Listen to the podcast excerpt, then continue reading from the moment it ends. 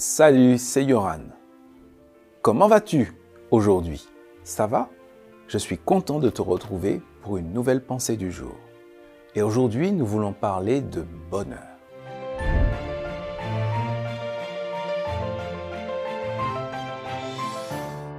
La pensée du jour se trouve dans Proverbes chapitre 4, versets 20 à 22. Mon enfant, Écoute mes paroles, fais attention à mes conseils. Ne les oublie jamais. Garde-les au fond de ton cœur. Ils donnent la vie et la santé à tous ceux qui les acceptent.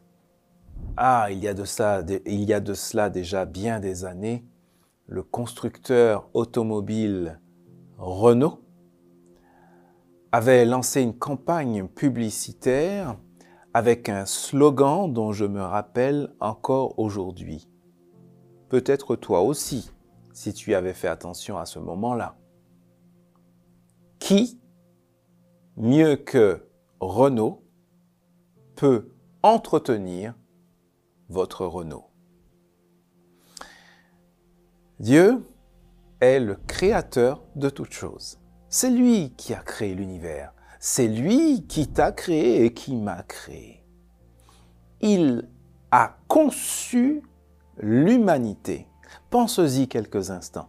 Il a conçu l'humanité. C'est-à-dire que le concept même de l'humanité, c'est Dieu qui l'a imaginé. C'est Dieu qui l'a voulu. C'est Dieu qui a aimé l'humanité avant même qu'elle n'existe. Et chaque tissu de ton corps, c'est lui qui en est le concepteur. Waouh! Extraordinaire. Lorsque Dieu donne la vie, lorsqu'il crée, il voudrait le bonheur, l'épanouissement de ses créatures.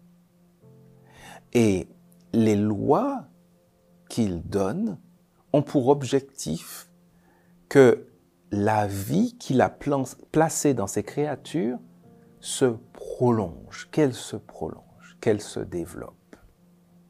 Et ce ne sont pas des lois euh, fantaisistes. Non, ce sont des lois, des principes de vie. Tiens, par exemple, l'amour. L'amour est une loi de Dieu. Essaie d'imaginer quelques instants ce que serait le monde sans amour. La vie ne serait tout simplement pas possible. La vie n'est pas possible sans amour. Imagine une femme qui tue tous les enfants qu'elle met au monde. De même pour les animaux. S'il n'y avait pas d'amour, si les êtres ne pensaient qu'à se détruire, la vie ne serait pas possible.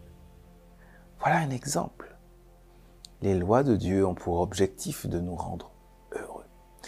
Aujourd'hui, je te propose d'apprécier ces lois que Dieu donne, d'en comprendre l'intelligence, de te rappeler que personne mieux que Dieu ne peut savoir ce qui est bien, ce qui est bon pour nous, pour toi et pour moi.